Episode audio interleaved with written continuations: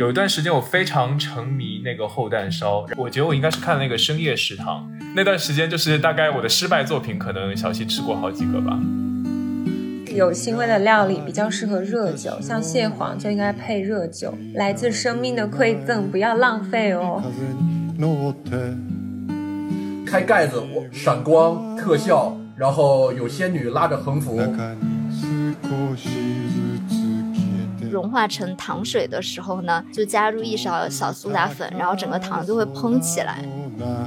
大家好，我是阿驼，我是小溪，我是央子，我是阿松，欢迎来到大俗小雅。大苏小雅是由三位生活在纽约、旧金山、海德堡的打工人，每周陪你一起跨时差谈天说地。那么今天我们请到了我们的好朋友阿松来做客我们的节目，欢迎阿松，欢迎欢迎。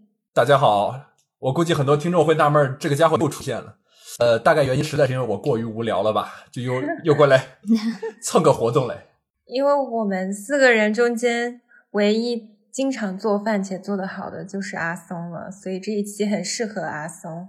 对，阿松经常在自己的朋友圈当中 PO 自己的料理作品，然后呢，也非常契合今天的主题啊，就是我们想要借这个机会和大家一起聊一下影视剧、动漫作品当中出现的一些美食。那我觉得请阿松真的是再合适不过了。嗯，这个主题呢，也是在听友群里面我们的一个小伙伴分享给我们的。就是呃，有一天突然大家都在分享自己吃的午饭或者晚饭，然后大家就说要不要让我们讲一期影视作品当中里面的好吃的？对，然后说到这点的话，我第一个反应就是，我不知道诸位听众有没有看那个《星际牛仔》最近拍的真人版？啊，我知道张臭。对对对，就是那部。如果如果还没有看的话，我推荐不要看，真的是很离谱。为什么？我我想说这一点，就是跟我们刚才这个主题很相关。大家看《新牛仔》的话，一开始有很经典的 Jet 会跟 Spike 讲说，今天我们吃青椒肉丝。不过由于你又没挣到钱，我们这个青椒肉丝里没有肉。然后原作里是笋炒的青椒，还给了一个特写。然后真人版里面也还原了这个，但是他莫名其妙的把笋换成了豆芽儿，就是这个。啊，这有很激怒到你吗？这就是不能看真人版的原因吗？从这一点你看出，他对于原作根本没有任何的尊重。他的 以小见大，会不会是因为那个《Cowboy Bebop》它本来是就是日本的作品嘛？然后他可能放在美国就是美国本土化。我觉得笋和豆芽也没什么太大区别吧。但是就是这，如果非要说以小见大的话，这有一点是什么呀？就是我看到这里的时候，直接就勾起了我原来在看原版 TV 版《星际牛仔》时候的各种回忆。就是青椒肉丝这个也是作为原作一个很有趣的梗，因为后来他们有一次干了一片大的之后，终于吃上带肉的青椒肉丝了，所以这个东西就是从这一点就勾起了我对作品的回忆。然后就是这就提到了我们的主题嘛，就是影视作品中出现的这些食物、呃烹饪等等这些场面，实际上它通过一种很神奇的方式，把那个场景、把那个人物和故事都留。带着色香味留在我们的记忆里。就很多时候，我感觉虽然它可能是一段文字描写，或者是一段动画的画面，但是它只要有食物出来了以后，你就真的感觉调动了你的感官，你好像能够闻到这个味道，有一种沉浸式的感受吧，所以记忆点都很深刻。小溪，既然你提到动画，你对这方面有什么回忆吗？啊，那我比较深刻的回忆就是小丸子，就大家大家都知道，《樱桃小丸子》里面基本上它每一集都会围绕一个食物。一个比较典型的剧情就是小丸子非常非常想吃一个食物，然后他经过非常非常多的方式都得不到这个食物，有可能他去求妈妈，妈妈会跟他说没钱买，或者他去求那个爷爷，爷爷跟他说零花钱不够什么什么，然后他就会在他一个同学的家里，就比如说小玉啊或者花轮的家里吃到他这个想念了非常久的食物，然后他就回家又在妈妈耳边碎碎念说妈妈妈妈我要吃这个。所以就基本上每一集都会有一个让人印象非常深刻的食物。我印象比较深刻的一个食物呢是叫卡美罗糖，它是一个日本非常常见的小吃，其实就是一种。焦糖吧，我感觉它是用英文的 caramel 翻译过来的，所以它叫卡梅罗。ice cream，卡梅隆亚提，没错，就是你说的。然后这一集里面呢，就是奶奶教小王子做的一种非常魔法的美食，因为它的做法就非常非常的简单，你就用一个汤勺，然后把一些糖放在那个汤勺里面，直接放在炉子上面烧，然后它就会渐渐融化。你在它融化成糖水的时候呢，就加入一勺小苏打粉，然后整个糖就会蓬起来，就会呈现一个蓬松像蛋糕一样的状态。然后你再把它，所以你有尝试做过这个吗？对，啊，你有尝试做过？对我有做过就是真的非常的简单。在我的想象中，它会非常非常的蓬松，非常的脆，非常好吃。但是我吃到好像就，嗯，就是糖饼的味道。它不就是糖饼吗？对啊，它就是 焦糖啊。啊，对，它就是，但我的想象中它非常的蓬松嘛，但是就它其实吃起来也没有那么脆。但是后来我就有把它压成小碎碎，然后你如果加在那个咖啡上面或者奶油上面，会吃到一些脆脆的口感，就很可爱。然后最近呢，不是由于游戏很火嘛，大家都会去戳那个糖饼。嗯，对，我后来才发现，其实这个卡美罗糖和糖饼，还有星巴克的焦糖碎，都是同一个东西。但是这样，你刚才说到那个蓬松的是怎么做出来？是里面加一些什么小苏打苏打粉或者对，它就是用你用筷子蘸一点小苏打，然后放在那个糖浆里面去搅，它就会立刻蓬起来。嗯，那会不会是你放的小苏打不够多嘞？不是你只能放那么一点小苏打，一点就很有用。只是我就觉得他在那个动画里面，他画的那个场景嘛，真的有一种魔法一般的场景，你都很想去试一试。你是你知道你说动画里面看到这种有做出来魔法一样的效果，第一反应就是大家应该都看过那个《中华一番》，对对对，非常经典。中华小当家，小当家家，对啊，就是你一开盖子，我闪光特效，然后有仙女拉着横幅，对，就是感觉你这个致幻剂放少了都不会有这种效果。对我说到小丸子，我就想起爷爷，因为我小的时候，不知道你们有没有吃过那种发饼和小花片。你们知道小花哦片是什么吗？就长得像耳朵的哦，那个猫猫耳朵一样的东西，我们叫小花嗯片，在长沙。然后我爷爷每次就会买很多，然后他自己舍不得吃，就每次我到爷爷奶奶家，他就会拿出来给我吃。然后放学的时候，我爷爷接我回家嘛，就是路边摊有那种大铁桶做烧饼，你们小时候有没有吃过？就把那种面特别爱吃。贴在那个铁桶上。然后前两天我去那个印度餐厅，有吃到他们那个馕。我吃到的时候，我就马上想到我爷爷，我就觉得味道和音乐就很奇妙，它好像是最能够直接触发人回忆的那种东嗯西吧。我记得有研究说是嗅觉，那么食物的话自然就是如此。我爷爷还在世的时候，那时候他已经神志不是很清楚了。其实他记不清我现在在读大学还是工作了。每一次打电话的时候，他总会问我缺不缺钱用，缺钱用，他打钱给我，让我吃好吃的。就我那时候已经成年人 了，给你买小对，就是他还会说想不想吃烧饼，然后吃发饼，说爷爷给你留了，你下次回家还可以吃发饼。哦，好可爱。对，关于这个的话，我回忆就是我每次去姥姥家的时候，都会在那个客厅的那个桌子上有一大木盆，然后里面会放着那个炸馓子，油炸的面的长条。哦，我们也会吃那个，我超爱吃。是不是麻花啊？但更细一点的。对，它是要裹上很多油，然后里面有油酥炸出来，又脆又香，非常不健康，但是极其好吃。每次去姥姥家的时候，很大一个回忆就是我一个人蹲在客厅，他们呃大人在那边说话什么的，我一个人在那儿一根一根的吃那个 馓子。对我也是，我外公会给我买。就以前小时候，我们那边卖馓子都是有一个人，他会骑着一个那种送货的三轮车，然后上面就会摆什么发糕啊、馓子啊什么，一买就会一个塑料袋里面一大包。外公每次就买回家了，就说这不能吃太多，但是 你吃就会停不下来，就一直一直在家里哦，对，你们有没有吃过酸枣糕？小时候有，啊，我最近在亚超发现那个还有卖耶。我现在就是如果请朋友来家里吃火锅，我就会备一点酸枣糕。吃完火锅，猫多利。我不知道牌子是什么，就啊吃一吃，就感觉回到小时候。我们已经逐渐偏离了主题，我们要讲影视剧里面的好吃的。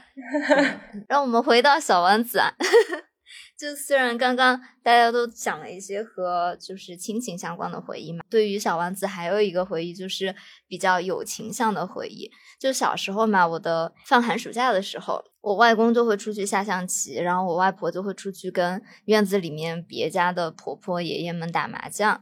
然后那，我们这些小朋友就没有地方可以去，所有在一起打麻将的爷爷婆婆家的孙子孙女就会聚集在一个小孩的家里，然后大家一起玩嘛。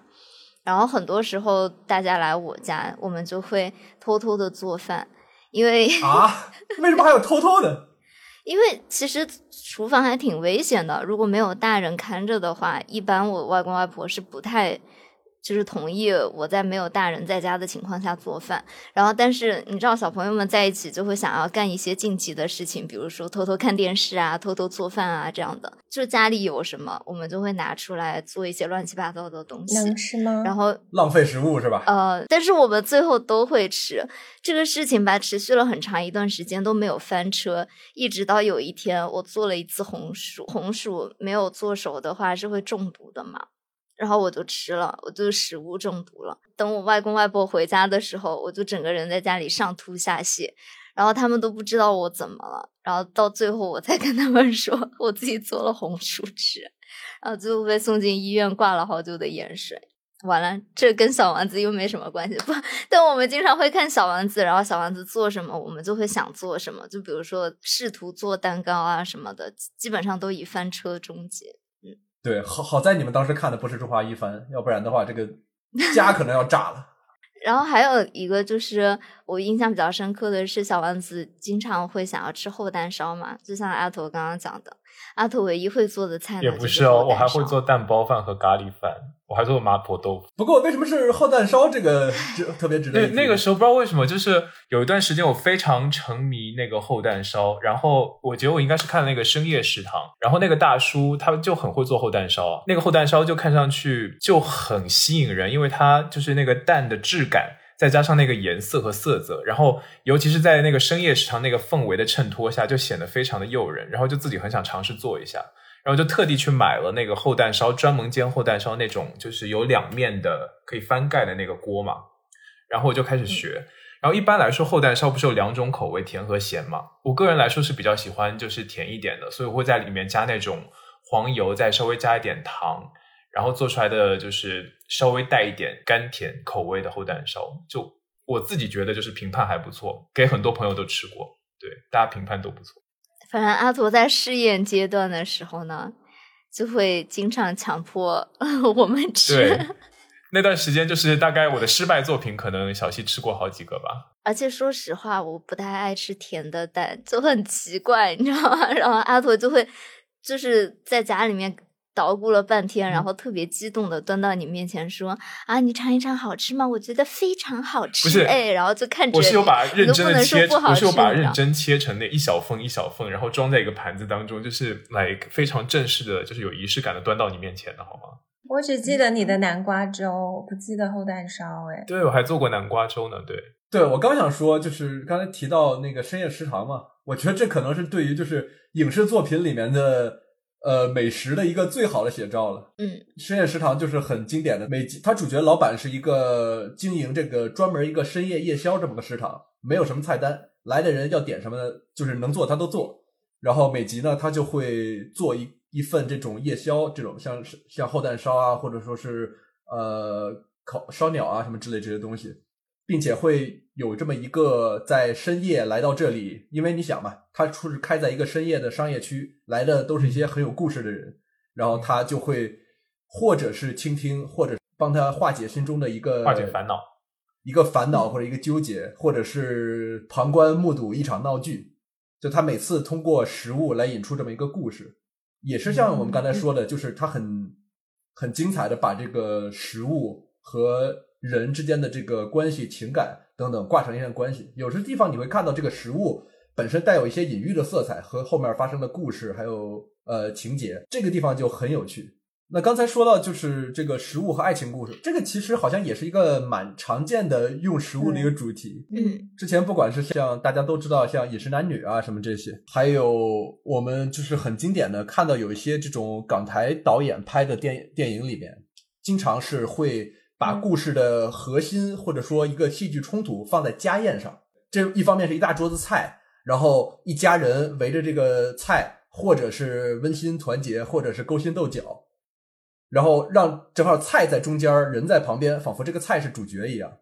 我记得之前看那个一，也是台湾的一个导演的一部片子，就就他们那个家宴的场景，我印象很深。哎，你知道小时候我和杨子都看很多那种艺术的爱情小说吗？我当时觉就觉得印象非常的深刻，然后我就很想要吃一吃舒芙蕾。但是在我的小时候啊，在成都是没有这种高级的法国甜点的，你知道？而且舒芙蕾其实是很烂梨子，那个是长大了以后才有的东西。对，而且舒芙蕾其实是一个非常嗯要抓准时间的东西嘛，因为它端出来以后，你不马上吃的话，它就会立刻就会垮，就像腐朽的爱情一样，不保鲜的话，它马上就会垮下去。啊，这个食物的隐喻是在这里是吧？然后我记得印象比较深刻的是，我跟杨子吧有在洛杉矶一家非常有名的卖马卡龙的甜点店，叫巴黎贝甜，不是巴黎贝甜，哦对 Bottega Bottega Louis，我们有去过吗？去过很多次，好吧，就是在那个基本上对对对对对，我记起来了，那家店很 fancy，、对啊怎么还有个拆台的？就基本上我们每周都会去吧，然后那家的舒芙蕾就还挺好吃的。我们有但是吃它就是过吗？其实你今天写，我都想说，我好像没有吃过这个甜点。有，我们每次去点，他就会说你要现点，然后你就要等个半个小时，然后我们就会聊天聊很久，等半小时，然后他端上来啊。啊，做个舒芙蕾要半小时了吗？但我现在很像一个渣男，怎么办？天，我应该没有去，因为我我应该等不了半个小时。对，应该是小西他们在那边会喝下午茶，应该但我你现在说，我记起来了，那家店真的好美。那既然小西都说到喜宝了，我们就说说其他没什么营养的剧，比如说就是郑秀文，她有很多那种无厘头的港片系列，像《魔幻厨房》，你们有看过吗？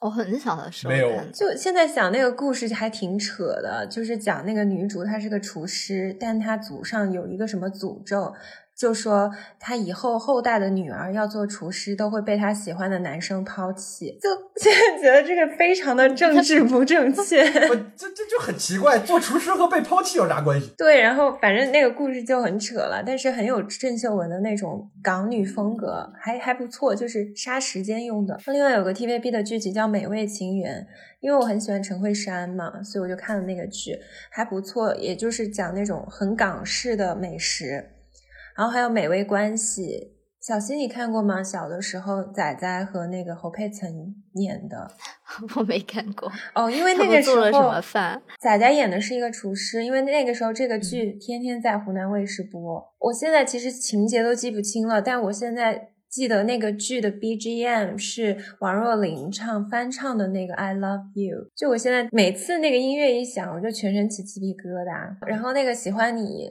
之前电影嘛，周冬雨演的那个，后来他们出了一个电视剧，我知道小西也看了，对吗？嗯，对。然后你还跟我 说这个电视剧让我好上头，怎么办？但是后来就是才开始的时候吧，啊，我不知道为什么我那段时间就是很需要输入一些小甜剧，才开始的时候我就觉得那段很上头，就对，就是那段时间。然后呢，看到后面我就真的是觉得这个剧情编的太脑残了，我都看不下去。嗯，因为那个剧里面，我觉得有点奇怪的，就是男主被女主征服是吃他的蛋炒饭，你还记得吗？就是女主炒了一个对饭，男主嗯是一个顶级的企业家和美食家就，是酒店什么管理之类的。对被征服了，我就觉得嗯什么鬼？现在都已经 二零二零年了，这个剧是二零二零年的嘛？没有啊，你想一想，小当家也是靠蛋炒饭、黄金蛋炒饭加梅子饭征服了什么提督。然后还有那个日剧《心有所属》，有段时间特别火，山崎贤人的剧《桐谷美玲》，讲的是夏天，然后一个女主去一个三兄弟经营的山间的那种餐厅，然后她在学甜点，然后一起做蛋糕什么的，我就觉得这种一起做蛋糕的感觉非常的暧昧，就是不输那个《人鬼情未了》里面一起做陶艺那一段。嗯，就会有一些肢体接触嘛，就是那个做那个模模具，你给它抹奶油啊什么的。那除了这个所谓偏爱情向一点的，其实终极的爱情就是爱自己是终身浪漫的开始，你不觉得这个讲的就很鸡汤吗？这句话，是很鸡汤。因为我现在要讲的这个电影也很鸡汤啊。这个电影就《Eat, Pray, Love》饮食、祈祷和恋爱，这个是我们我记得有一段时时间对特我别们初高中吧，真的非常非常的火，就是这个电影加这本书书，就是那种所有的少女都一定要看一看的感觉。我当时也初高中的时候，我记得我这是我在北京王府井买的第一本外文书。它的大致故事其实讲的就是一个年轻的《纽约时报》的人气作家，然后他遭遇了一些危机，婚姻危机啊，然后觉得生活没有意义之类的，他就开始逃离这一切吧，就是走出他那个变质的婚姻，寻找自我，然后开始环游世界。其中重要的一站是意大利，然后他就有很多美食嘛，然后去亚洲灵修啊这种。其实现在回想起来看，你就会觉得，无论是这个剧还是这个书，一个就是很鸡汤，另一个就是它有一种嗯白人精英主义的那种伪灵修感。然后我就想到豆瓣有一个神评，叫做“一个矫情的女人自己纠结了两个半小时 ”。但是这个剧在当年年少的我看来，它真的给我提供了一种全新的、令人憧憬的生活方式。因为今天我们不是讲美食嘛，我就想偷个小懒，念一段这个书和剧集里面女主角说的话。就她当时离开纽约去到意大利的时候，就是寻找所谓人生的真谛的时候，她说：“我在罗马的第一餐饭很平常，只有自制意大利面、奶油培根鸡蛋面，配上炒菠菜和蒜头。伟大的浪漫主义诗人雪莱曾写过一封让人大感震惊的信给在英国的朋友，说起意大利食物，有身份的女孩居然吃，你肯定猜不到蒜头。那完了，那我天天吃。我也是。他说：“此外，我还吃了羊脊。罗马人对他们的羊脊十分自豪。而后，女服务生端来一道特别招待的惊喜小点心——炸西葫芦花，中间一小坨奶酪，烹调得如此精致，甚至花儿们可能都没留意到它们已脱离藤蔓。吃过意大利面，我试了小牛肉，我还喝了一瓶红餐酒，只有我一个人喝。我还吃了温热的面包，蘸着橄榄油和盐，甜点是提拉米苏。东西啊，我不懂。你知道今天我去整理稿子的时候提到这个洋记，我突然发现我之前去我朋友家做客的时候就给他买花，我居然买过洋记送他。这个东西可以当花用的吗？Artichoke 吗？这边的花店有卖，就是我那个朋友是一个很艺术家范儿，就是那种很酷的一个女生。因为她说她不喜欢那种五颜六色的那种花儿，她喜欢一些特别的、比较奇怪的东西。然后我那天去花店，我看到洋基，大家可以看她的照片，有点像霸王花。对，像涅槃之中的那种泛紫的、有点怪怪的莲花，但是它我就觉得很好看，somehow 我不知道为什么，然后我就买了那个送他，然后他当时就说这不是炒着吃的吗？他拿到的时候，真的很难嚼不懂哎，哎。我就觉得这个东西很难很难烹饪，然后我也从来没有吃过他做的好吃的任何形式。嗯，我以前在星巴克的三明治当中吃到过这个东西。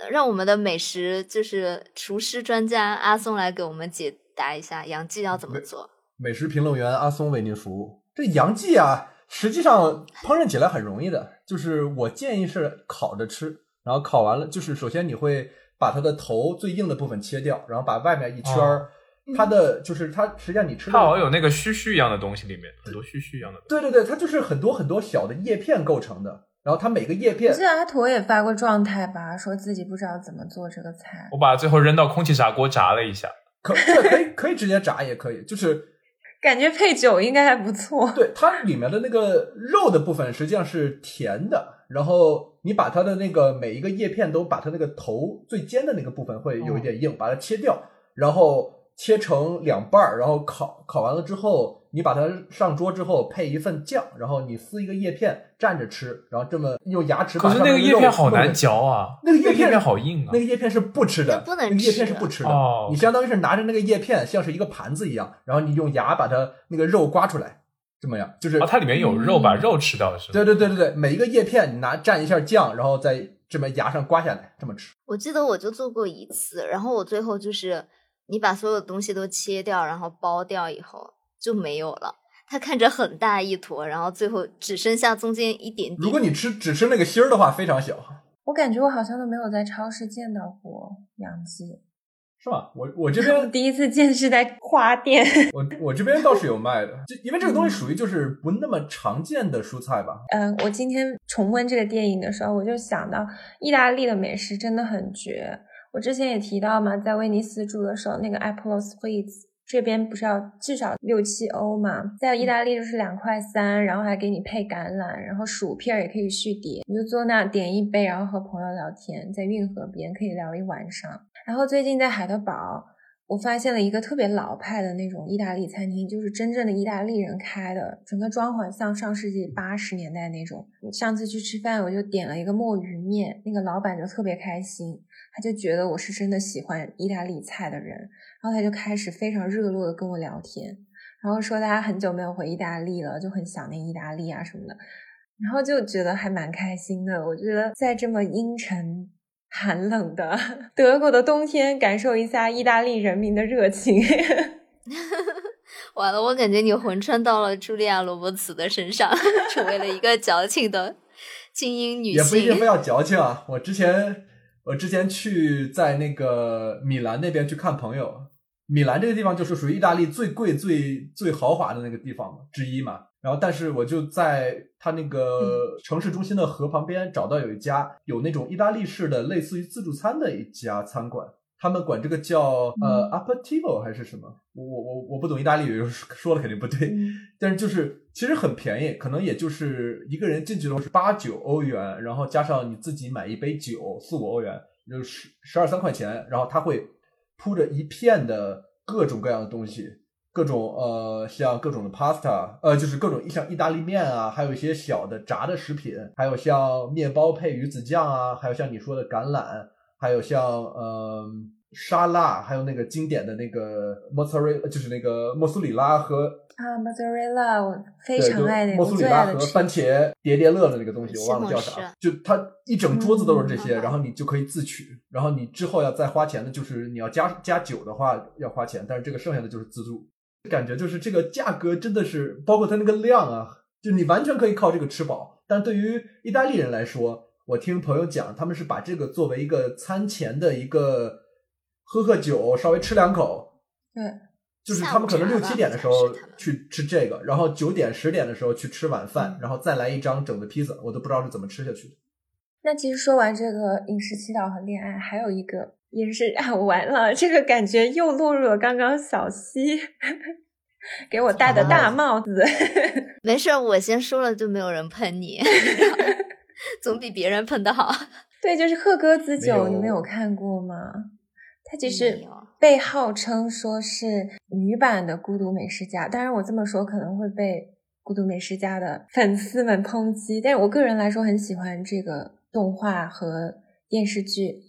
我是先看的剧，然后后来把动画也追完了。它大概说的什么故事呢？我也强烈推荐小西去看。它是就是讲的一个二十六岁的一个 OL 鹤鸽子，他每天下班以后去各种探店和喝酒的故事，就是一人食在喝酒。看过《孤独美食家》的小伙伴应该知道，五郎他是不喝酒的嘛，因为五郎他每次吃饭都是点对就喝茶乌龙茶。对，原著的作者是一个。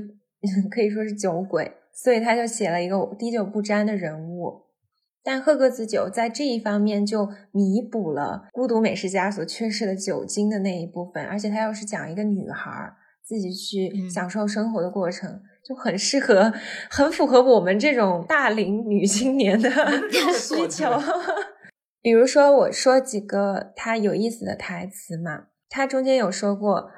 炸过的鸡肉太狡猾了，明明有大量的油，明明用了鸡肉中卡路里含量最高的部分，明明就是容易发胖的食物，却让人总想定期品尝一下。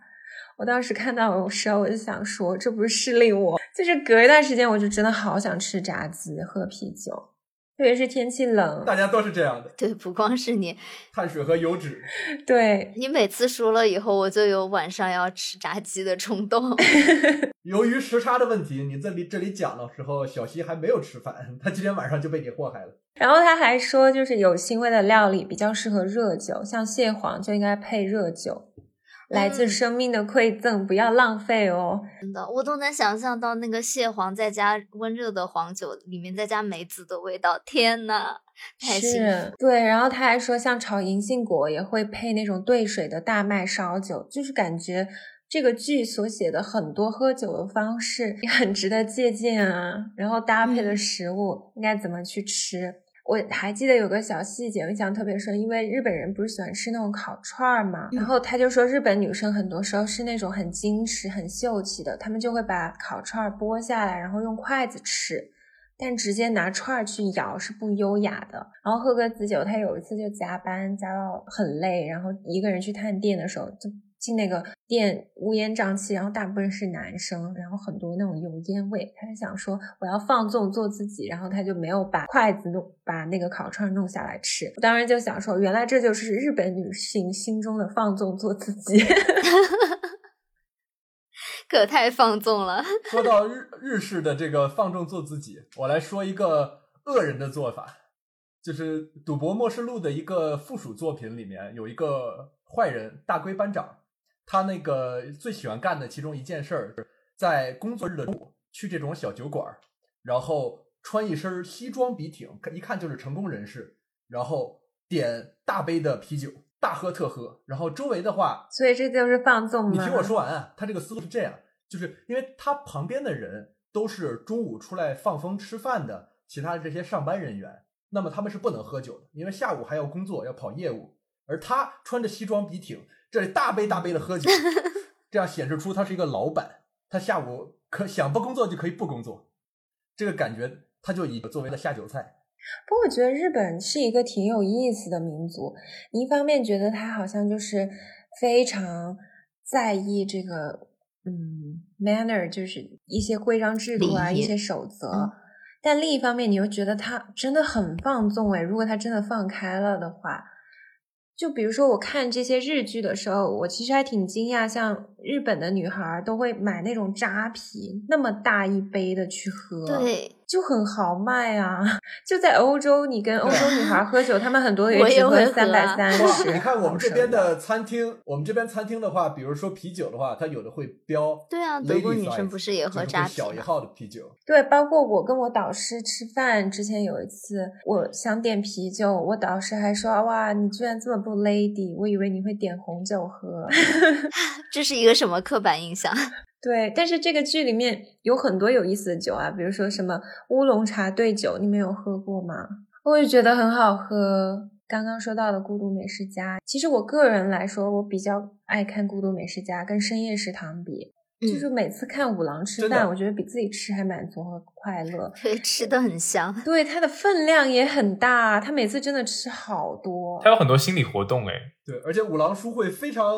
有意思，甚至有文采的点评每一道菜，那个过程很有趣。嗯，他之前有一句台词，我觉得也是我的心声：素食主义者不要被冒犯到。他说：“我的胃啊，让你久等了，已经没事了，我马上让你装满好吃的肉。”真的，我觉得印象好深刻。他吃炸猪排，我觉得天呐，好香！我立刻就想去点一份炸猪排吃。对。我感觉这就是吃播带货的雏形。对，而且看那个剧的时候，你就会说五郎这么瘦，他录了这么多季的《孤独美食家》还那么瘦。后来我看那种小道消息，就说五郎每次拍这个《孤独美食家》，他会自己就是刻意把自己饿到不行，不然他根本就吃不了那么多东西。真正拍的时候，这么想起来还挺不健康的。他拍了这么多年，对，而且他要表，就是要演出，要表现出那种就是这个食物非常美味的感觉，所以他可能要，嗯，就先让自己保持一个饥饿的状态，所以吃到的时候会那种感官上的呈现会更，可能真的是他的心声。而且这个剧我还有一点特别喜欢，是他每集的结尾会真的认真介绍这一集出现过的店铺。哦，和这些店铺的工作人员，你就可以真的去探店，因为他所有介绍的那些菜品和店铺都是现实生活中所存在的，就可以直接去到那个地儿，而且原著的作者也会出现，然后立马点酒，就是 返回到现实生活。对，我记得之前还有一集是他来中国出差，然后他不会中文。手舞足蹈的在那个店里点菜，然后最后不知道上来是什么东西，然后还是吃的很满足。其实看到这个，我还会想到我之前有个朋友是一个从东京来的访问学者，他平常看起来就是那种斯斯文文的人，但是只要他开始喝酒，他整个就换了一个人。而且我那个朋友他还有痛风，但他还是会喝啤酒啊什么的。哦，我记得你提过，对这个喝啤酒的痛风患者，这猛人。对，而且他特别神奇，他看起来那么斯文的一个人，他竟然跟我们分享说，他之前喝醉酒，醉到就在涉谷的车站，醉在那那个躺椅上躺了一晚上。哇，他这个其实也算好的啦。你就是去东京夜晚的涉谷那边的话。满大街上，你都可以找到大字型躺在地上，领带散着的那种，每天上班的那种人。对，就感觉日本人反差还挺大的。这么一想，嗯，你们说起来中国探店嘛，我想起来就是有一个韩国综艺叫《白仲元的街头美食》吧。我知道那个。就白仲元就是一个韩国的相当于孤独美食家，就是反正就是一个厉害的厨师长这样，然后。我记得特别印象深刻的一集是他来成都找最好吃的麻婆豆腐，哦，我真的看着他觉得吃的好香啊！我的天，我们虽然经常会吃麻婆豆腐嘛，但是我是没办法用麻婆豆腐吃一碗饭的，我还需要别的肉啊什么的，就是我需要一个丰富的，就是三四个菜。可是麻婆豆腐里面也有小肉末呀。对，但是我一般就是三四个菜才能吃下一碗饭嘛。然后那白正元他拍的时候，他真的就是点了一锅那个麻婆豆腐，然后他就吃完了整整一碗饭，然后每一口都是让你裹着那种麻婆那种很麻的那种。鲜香的豆腐，还有豆腐小肉末的感觉，就让你觉得啊，好想吃一碗白米饭啊！没有说到美食家，我有想到，我之前特别爱看蔡澜先生讲吃，嗯，然后他经常去世界各地吃，但我印象有很深刻，有个小细节，他有一集讲那个怀石料理嘛，然后他就说日本的东西总是让人吃不饱，就菜的分量呢很少，但是他说没关系，你就一直要米饭就好。这也太委屈自己了吧！都吃怀石了，还要一直要米饭。不过他真的过着一种可能男性梦想中的人生吧，就是有钱有名有才，然后到七老八十，他每次录节目都是左右两个年轻美貌的那种小姑娘陪着他。你这就刻板印象了哦。既然我们都说到这种东亚的美食了嘛，那我印象最最最深刻就是。嗯，之前是《饮食男女》的开头嘛，不是有很长一段，就是那种没有剪辑过的感觉，就是一条直拍的爸爸做整个家宴的干净利落的场景。对，那个非常那个非常经典，我觉得。而且他选的菜也非常有意思，什么松鼠桂鱼那些非常难做的菜。对，就是家里的。基本上过年的年夜饭会吃的经典的菜式，然后就那个我就觉得看着特别的爽，因为他的动作都非常非常的干净利落，一看就是年年都要做家宴的一个这样的老人这样的感。然后我都会想起我的外公嘛，因为在成都嘛都是男的做饭，所以我家里做饭的都是爷爷和外公。然后每年呢，帮我介绍一个。然后每年快要到过年的时候嘛，我爷爷和外公就会去，嗯，菜市场提前，比如说一个月去订那种香肠，然后他们就会问我说：“你今年要吃什么味道的？就是广式要订多少斤，然后川味要订多少斤，然后腊肉要腌多少斤？”我就觉得这是一个年开始了的感觉，就是开始去菜市场订香肠了。然后后来我爷爷也会自己在家里面做腌的那种腊肉和香肠。然后，嗯，就之前因为上学的时候嘛，我们都是十二月回家，那个时候腊肉香肠都还没有做好，因为一般过年都是一二月份嘛。然后他们就会非虽然这样非常不健康，他们就会把二月份做好的腊肉香肠在冰箱里面冻个三四个月，等我六月份嫁回家的时候，我就可以吃上前一年的腊肉和香肠。我就觉得这是一个我心中很温情的一个亲情的回忆。你说到这个，我真的回忆很多。而且湖南有一个很有名的菜叫辣椒炒肉，你没有吃过吗？就是每一年我们都会吃那个辣椒炒肉，还有我奶奶就会做一些酸豆角啊什么的，那种要处理很长时间的一些菜。包括我今天跟我奶奶视频，我奶奶还说你什么时候能回家？我还做了白辣椒，说你再不回家，奶奶身体没那么好了，以后每年就不能这么给你做辣椒了。哦，就我们家过年的时候，有的时候还会去青城山嘛，然后青城山特别著名的一个就是笋尖炒腊肉，就是莴笋尖炒腊肉。我们也有这个菜。对对就青城山的腊肉真的就是一绝，然后你就爬山，一天很累了，下来以后吃一碗那个笋尖炒腊肉。你应该感觉到你是希望从青城山接到阿尔卑斯山吗？到这儿了，你快。这个接的也很硬。好，OK，那我们爬完青城山，让我们一起爬一下阿尔卑斯山。大你这个也太跳跃了，朋友。对，然后就是我不知道大家有没有看过那个阿尔卑斯山的少女海蒂啊，就她跟她爷爷就是非常幸福的过着在山间的生活，就瑞士山间的生活。然后他们经常会吃的一个料理就是 cheese fondue 嘛，就是那个起起司锅嘛。是我的噩梦。其实我对这个芝士，它是我我其实对芝士是基本上没有什么感觉，但是我不知道为什么，就是芝士你把它融化成那种就是融化的那个状态，然后放在一个就是烤的暖暖的火锅当中，然后你用那个各种食材、蔬菜啊、肉去缀那个 cheese，我感觉就有一种特别温馨的感觉。然后我还记得以前，我跟你是反的诶，就我可以吃硬的那种芝士，但是我不太能吃流的芝士，哦是吗？我觉得很腻你把。它当成一种一哦种酱就好了。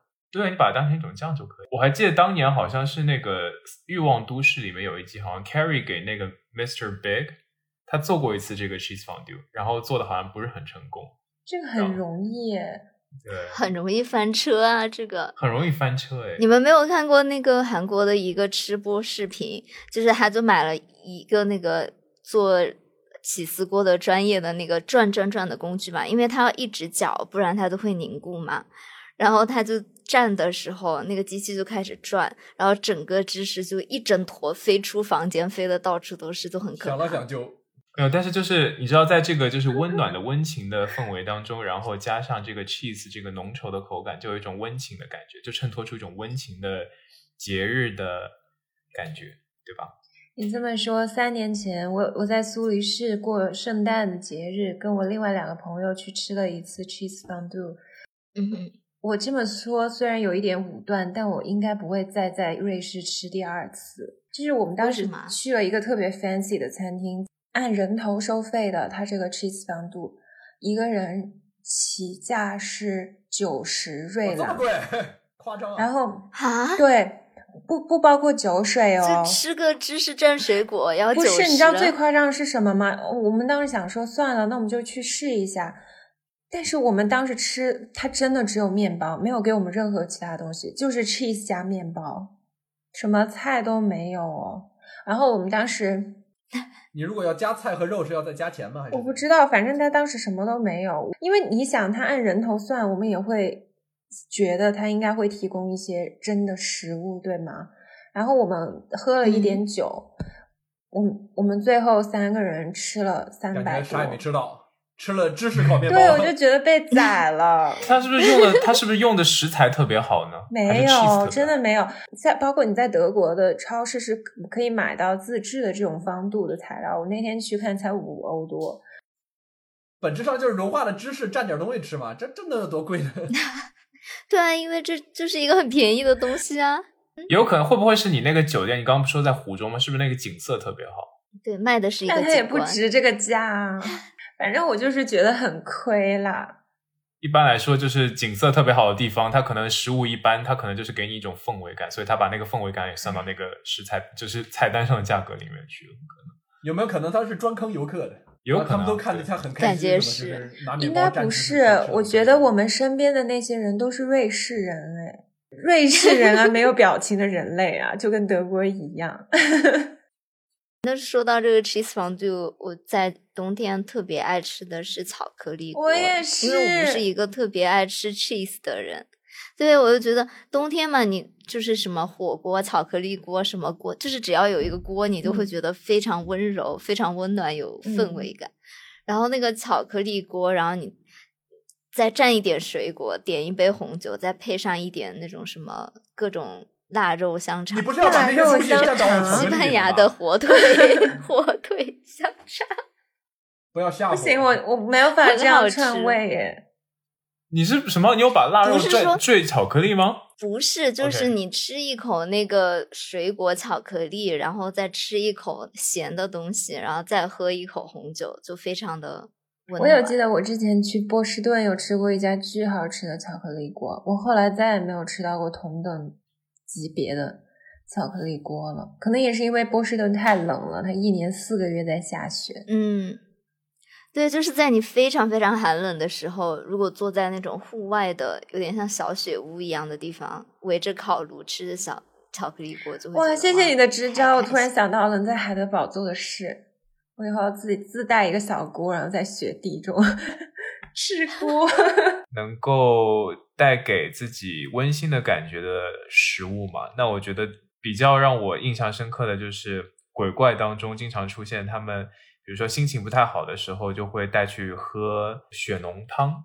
它是怎么做的呢？类似就是用很长的时间去熬煮一个牛骨，然后让这个牛骨的营养和味道全都就是融化在这个汤当中。然后这个汤的颜色呢会非常的雪白，像牛奶一样。汤里当中呢还会有很多那种切成薄片的牛肉，再加上盐和葱丝。然后你会搭配就香喷喷的米饭，然后和一些小菜一起吃，然后就。在你自己心情不好的时候吃这些东西的话，就会非常治愈。对，然后这是一个阿驼有的时候心情不好的时候也会去自己点一份血浓汤，这个样子经常。对，刚才听你说血浓汤，我还没有反应过来是什么。然后现在听你描述，我松浓汤。对对对，听你描述我就知道是哪个了。对对，基本上是我去这种呃韩式的去喝汤的时候，两二选一，要么是这个，要么是另外一个叫甘加汤的。就是那个用猪后颈，哎，对，猪颈骨加上土豆，然后加上很多的胡椒炖出来的味道，非常浓郁的那个汤。我跟小西老去，原来在洛杉矶。哈哈，我昨天晚上两个都点了，我现在还可以去吃，就逃脱你们的吃播魔咒，简直！你们每次跟我说的什么吃的，我晚上就会立刻想要吃。终于这一次，我预判了你们的预判，好吧？找不到啊，我们这边的韩料店里面都只有普通的大酱汤。慕尼黑人就不要再抱怨了，我都没说话呢。你可以自己煮了，买牛骨回来煮是可以了，这不是懒吗？你看，我们刚才讲的这些都是一些。如果非要说的话，叫小资式的生活方式，跟刚才思路一样嘛？我先骂了，别人就不骂了。你不要这样。这点其实蛮有趣的，就是我们是从什么时候开始，我们可以在影视作品里面看到这个一个很详细的做饭、吃饭的过程。实际上，这个是呃满后才出现的一个现象，就是因为在最早的时候，我们可能认为吃饭，就刚才我们讲啊，说厨房是一个比较私密的场所，对吧？它有。那是这种像你说的这种 open kitchen，那也是我在家里面一个比较深的一个地方，会放在厨房，它不会在大门口。你作为一个客，然后以前的厨房是在 basement 嘛？就比如说你如果看唐顿庄园什么的，没有，就是你去参观那种十八、十九世纪的欧洲老房子，它有些改建成了博物馆嘛，或者一些城堡，他们都是在地下室是厨房，然后各式各样的锅。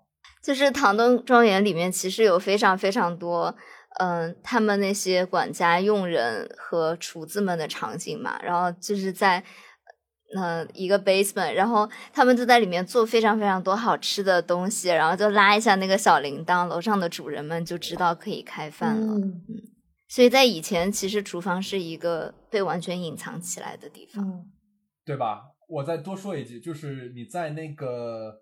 呃，慕尼黑附近看那个路德维希二世，他的有一个宫殿，他的那个厨房是在地下，然后在和他的一层的那个宴会厅中间有一个联动的一个像电梯一样机制。这样的话，我这一一一桌子饭做好之后，我在底下放在那个东西上，然后它整个一个盘一桌子菜升上去，然后把上面的那个桌子顶开，哗一下，突然就出现了一堆饭菜。就说在之前来看的话，做饭吃饭这件事儿。都是非常私密的。就作为我是房子主人来说，我不希望看到这个做饭的过程，这个东西与我无关。而这个开始发生变化是从什么时候开始呢？大概就是从法国第二帝国到第三共和国那段时期。这个法国当时在巴黎进行了大规模的市政改修，就是当时以奥斯曼公爵主导的这个巴黎重建计划嘛。他就是把很多的餐厅鼓励他们占道经营，要么是你可以在。街门口放几张桌子、几张椅子，这样的话，你可以让这个食客出来吃，就在街上让大家都可以看到。或者是如果冬天的话，会弄大玻璃窗，这样的话，路过的人都会看到这些人他们在吃什么，他们在怎样吃饭。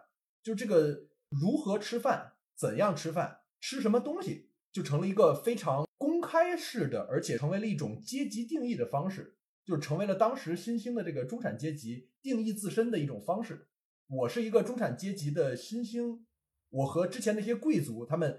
就把厨子招在家里面，把厨子跟奴隶一样关在地下室里，让他们给我做饭不一样。我们哎，站在街头，堂堂正正的这么吃饭。这个举一个大家肯定都知道的例子，我的叔叔于乐。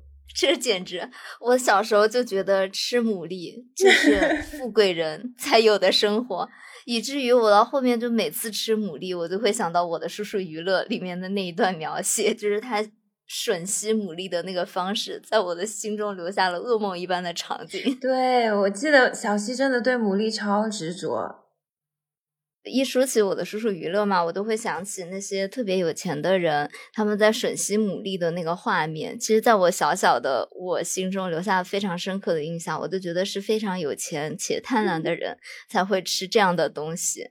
然后，所以让我接受吃牡蛎这件事情啊，也是花了一个非常非常长的过程，因为我觉得我不应该这样。完蛋，我好想拆台，怎么办？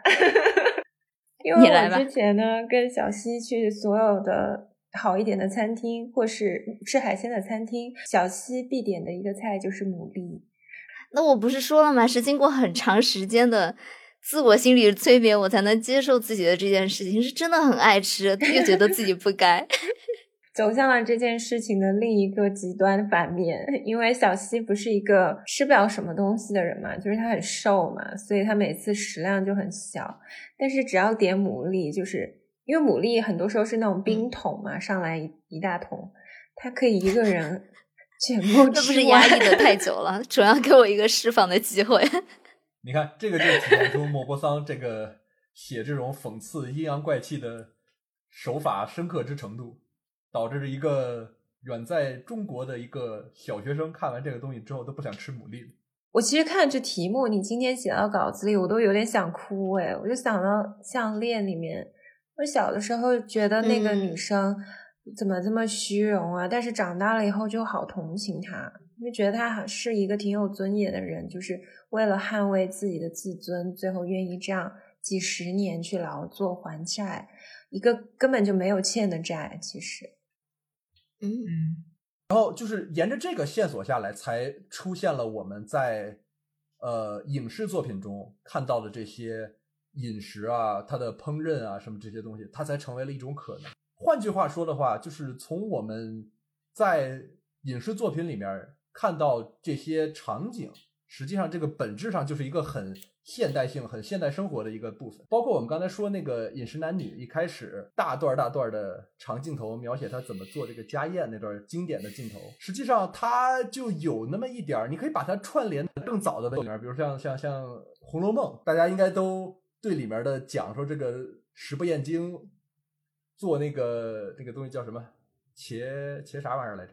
其实阿松提到这个《红楼梦》，我小时候我们家有一本《红楼梦》食谱。阿松提到茄想嘛，它其实就是那种切成片状腌辣的茄子，那它制作工艺非常复杂。我对这个印象最深，是因为它是出现在刘姥姥进大观园的时候。然后他就说有一点茄子香，但是还不像是茄子。然后凤姐就告诉刘姥姥是怎么做的，他就说是把茄子皮切了，只要净肉，然后切成那种碎钉子状，鸡油炸，再用鸡铺子肉并香菌、新笋、蘑菇、五香腐干、各色干果子，锯切成钉子，然后用鸡汤煨干，然后将香油一收，外加糟油一半。盛在瓷罐子里封严，然后要吃的时候再拿出来吃。刘姥姥听了以后就摇头吐舌说：“我的佛祖道得十来只鸡来配它，怪到这个味儿。”就那种大户人家很金贵吗？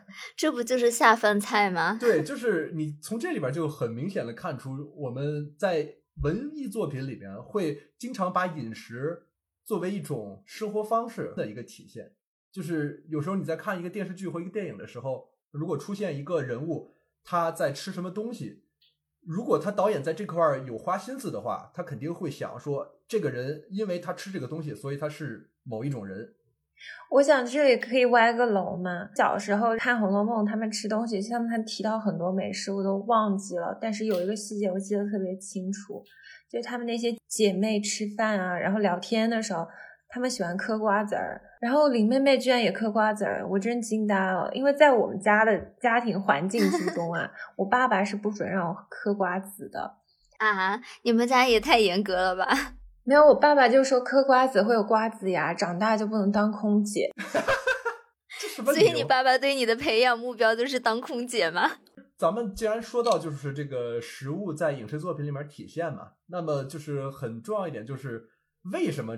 导演或者说编剧会要在这里安排一幅一个吃饭的一个戏或者做饭的一个戏，他其实如果有目的在里面的话，就是说希望通过这个人他吃的是什么东西来体现这是一个什么人，或者说接下来可能会发生什么事。就我记得，也就是法国美好年代时期吧，有一个著名的个美食家兼律师记者什么一个人，他说就是你告诉我你平时吃什么东西。我就告诉你，你是一个什么样的人。实际上，这个东西在对，所以这个在影视或者说文艺作品里面就是一个很有趣的现象。因为一只要但凡是人，一定要吃饭，所以这个他就用这个一个所有人都可以共情、都可以有所体会的这么一个事来表达这个人物是怎样的一个状态，或者说他怎样的一个阶级。你说这个阶级性的话，我再讲一个历史里面的一个经典的梗：宋朝的时候有一个。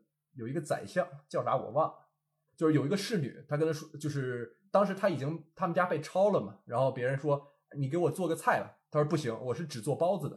嗯，他说那你给我做个包子吧，他说不行，我只做包子馅儿。他说那你给我弄个包子馅儿，他说不行，我是只做包子馅儿里面给葱雕花的这一位。我记得这个，他娶了一个女生做小妾，然后之前是那个大官家里的一个，嗯，就是包包做包子的，有很多工序。对，就是你可以看到，就是所谓食不厌精嘛，到了这个非常离谱的地步，这就很好的会体现出了这个人性格上一些特点。我觉得从某种程度上来说，你做到这个地方已经有点变态了，好吧？是我们进入了新时代的社会，这些都在慢慢的淡化了，所以大家都有机会就是接触到好吃的。我觉得现在就是它食物更多是一个情绪情感的表达了，就没有以前那么严苛的分别了，就是。你可能现在想吃什么，都是根据你现在的心情而定的。对，没错，就是还是说影视作品，就刚才只说的是影视作品里边出现这些食物的一种作用嘛，还有另外一种作用就是揭示后面的情节以及体呃体现当时这个人物的心情嘛。你比如说他在突然哎我要吃一个这个酸酸的这个柠檬味道的蛋糕，这就有一种体现哎这个人心情很好，很很轻快的这种感觉在里面。对吧？那今天我们和大家分享了很多在影视作品啊、动漫作品当中出现的一些，就是非常能够引起大家食欲的美食。然后，不知道听众朋友们平常在自己的生活当中有没有在一些作品当中有自己非常心水的一些，就然后或者说自己非常想尝试的、自己非常想去吃的一些美食呢？如果有的话，希望大家也能够在评论区和我们一起分享。那就希望大家冬天都能吃好喝好，暖暖的。那今天节目就到这里了，我是阿驼。我是小溪，我是杨子，我是阿苏。好的，那下周再见，拜拜，拜拜。拜。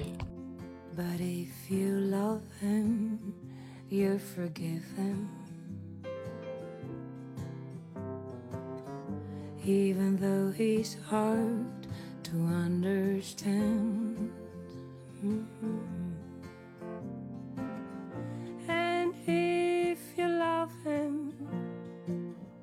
Oh, be proud of him. Cause after all, he's just.